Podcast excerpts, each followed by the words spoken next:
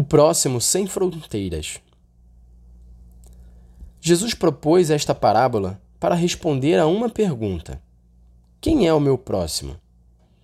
A palavra próximo, na sociedade do tempo de Jesus, costumava indicar a pessoa que está mais vizinha, mais próxima.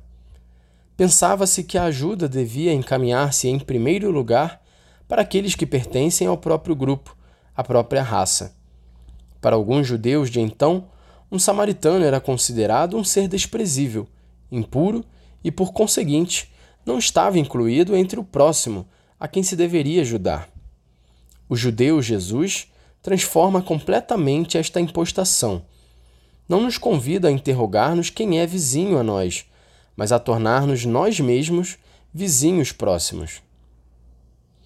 A proposta é fazer-se presente a quem precisa de ajuda independentemente de fazer parte ou não do próprio círculo de pertença. Neste caso, o samaritano foi quem se fez próximo do judeu ferido. Para se tornar próximo e presente, ultrapassou todas as barreiras culturais e históricas. A conclusão de Jesus é um pedido: vai e faz tu também o mesmo. Por outras palavras, desafia-nos a deixar de lado toda a diferença e, em presença do sofrimento, fazer-nos vizinhos a quem quer que seja. Assim, já não digo que tenho próximos a quem devo ajudar, mas que me sinto chamado a tornar-me eu um próximo dos outros.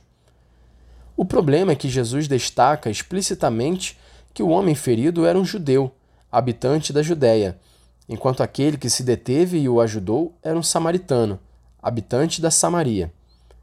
Este detalhe reveste-se de uma importância excepcional ao refletirmos sobre um amor que se abre a todos. Os samaritanos habitavam numa região que fora contagiada por ritos pagãos, o que aos olhos dos judeus os tornava impuros, detestáveis, perigosos. De fato, o antigo texto hebraico, que menciona as nações odiadas, refere-se a Samaria, afirmando até que nem sequer é um povo, e acrescenta que é o povo insensato que habita em Sinquém. Isto explica por que uma mulher samaritana, quando Jesus lhe pediu de beber, tem observado: Como é que tu, sendo judeu, me pedes de beber a mim, que sou samaritana? E noutra ocasião, ao procurar acusações que pudessem desacreditar Jesus, a coisa mais ofensiva que encontraram foi dizer-lhe: Tens um demônio e és um samaritano. Portanto, este encontro misericordioso entre um samaritano e um judeu é uma forte provocação que desmente toda manipulação ideológica, desafiando-nos a ampliar o nosso círculo, a dar à nossa capacidade de amar uma dimensão universal, capaz de ultrapassar todos os preconceitos, todas as barreiras históricas ou culturais, todos os interesses mesquinhos.